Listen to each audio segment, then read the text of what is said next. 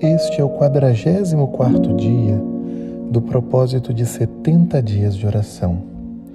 E mais uma vez eu quero te convidar a respirar. Vamos lá. Respire fundo. Solte.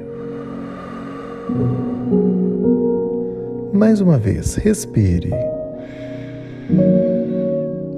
Solte. Continue fazendo isso enquanto seu coração se aquieta e você pode se concentrar na presença de Deus que está conosco neste exato momento. Vamos orar. Senhor, nós estamos em tua presença e nós te buscamos, Deus, porque tu és bom, tu és fiel e o Senhor tem cuidado de nós em cada detalhe. Nós estamos colocando a nossa vida financeira nas tuas mãos, nossos alvos financeiros para 2022. E nós te pedimos que o Senhor venha conduzir-nos em todos os detalhes.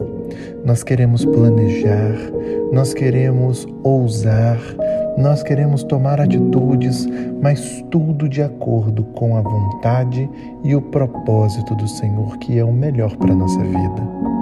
Então, Senhor, cumpre em nós o teu querer, em nome de Jesus. Amém. Hoje eu gostaria de compartilhar com você os nossos alvos financeiros sobre a prosperidade. E para isso eu quero te convidar a abrir a palavra do Senhor no livro dos Salmos, o Salmo número 128, e nós vamos ler o versículo 1 e o versículo 2. A palavra do Senhor diz assim: Como é feliz aquele que teme o Senhor e que anda em seus caminhos. Você desfrutará do fruto de seu trabalho, será feliz e próspero. Falar sobre prosperidade significa entrar em um assunto que no meio cristão é relativamente polêmico. Existem aqueles que valorizam o sofrimento, a pobreza, da mesma forma que existem aqueles que vão valorizar o ter, o possuir, o conquistar. Mas enfim, o que seria a prosperidade que tantos falam? No contexto hebraico, a palavra mais usada para prosperidade na Bíblia é uma palavra que significa ausência de necessidade, ter sucesso, ter bons resultados, abundância. Contudo, quando nós olhamos para esse significado, nós já pensamos prosperidade não está diretamente associado à vida financeira. Viver uma ausência de necessidade, ou seja, ser próspero, também diz respeito à questão emocional, também diz respeito a questões de saúde, questões familiares, relacionamentos.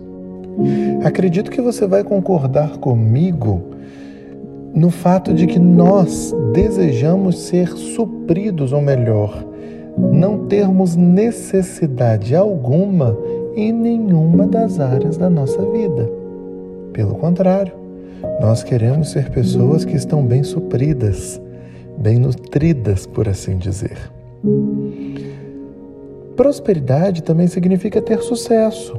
Eu quero ser bem-sucedido em tudo aquilo que eu faço. Se a minha meta é ministerial, eu quero ser próspero ministerialmente. Se eu estou me casando, eu quero ser próspero no meu casamento, eu quero ter sucesso no meu casamento.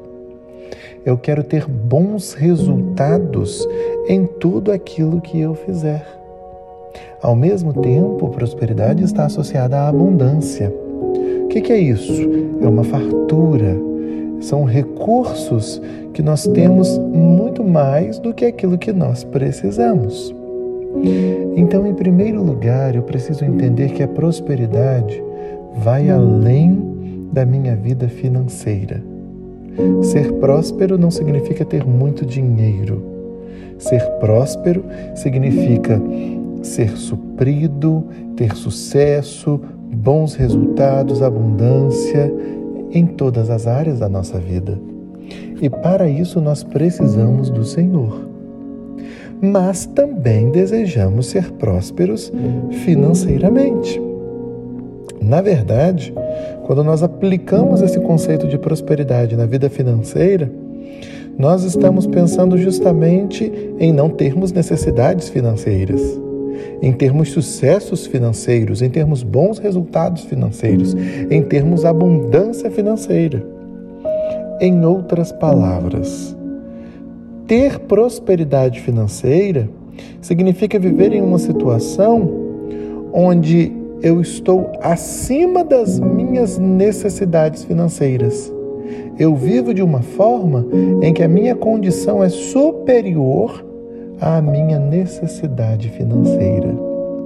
Então, essa prosperidade financeira também não está associada a uma quantidade específica. Eu posso ter muito, mas se a minha necessidade financeira também for muito maior do que eu tenho, eu não sou próspero. Da mesma forma que eu posso ter aos olhos dos homens pouco, mas se a minha necessidade financeira for abaixo do que aquilo que eu tenho, eu posso ser considerado próspero, mesmo não tendo muito dinheiro aos olhos das pessoas. Por isso que eu queria que você refletisse sobre o seguinte fato. Para ter prosperidade financeira, nós precisamos olhar ou melhor, nós precisamos pensar em dois elementos.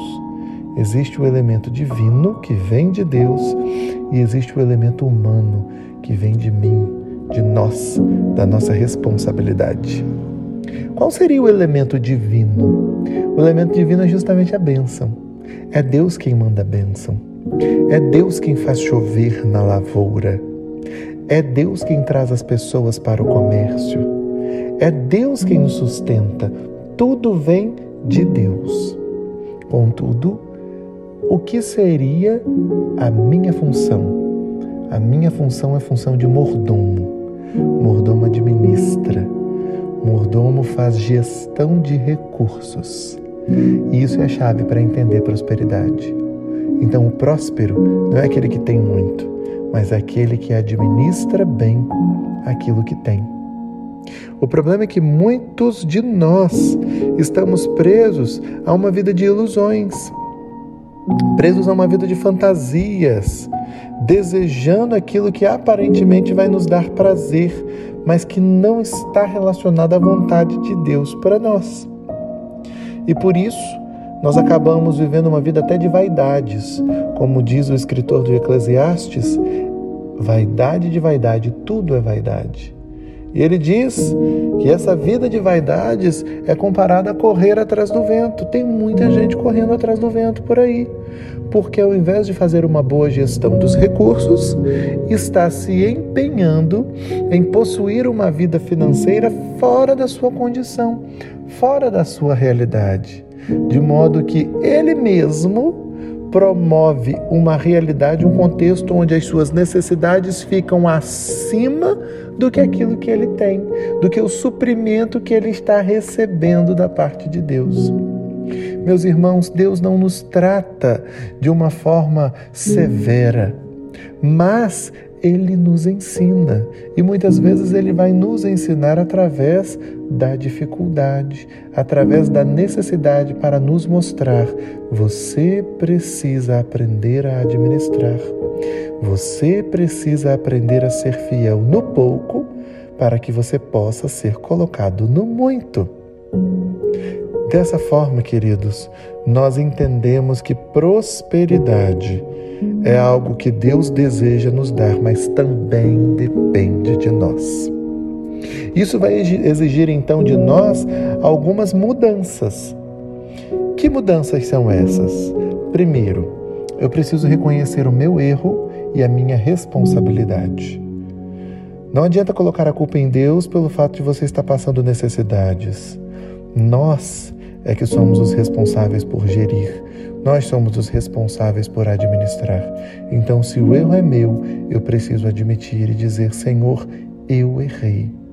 pode não necessariamente ser um pecado, mas nós erramos em administrar os nossos recursos de uma forma inadequada.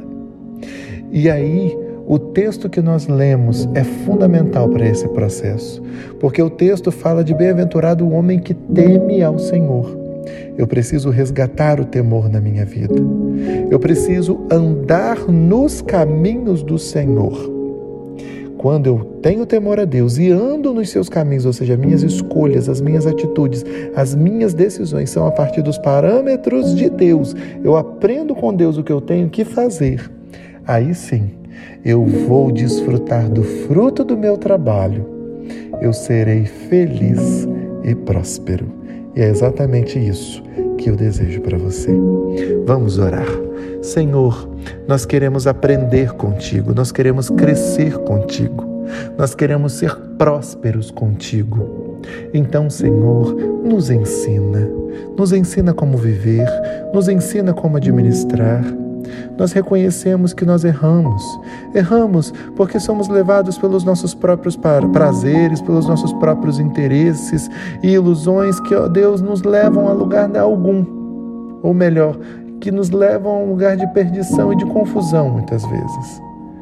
Mas nós queremos te pedir, Senhor, resgata-nos, ensina-nos e nos ajude, Senhor a viver a melhor vida que podemos viver a partir da bênção que o Senhor tem derramado sobre nós.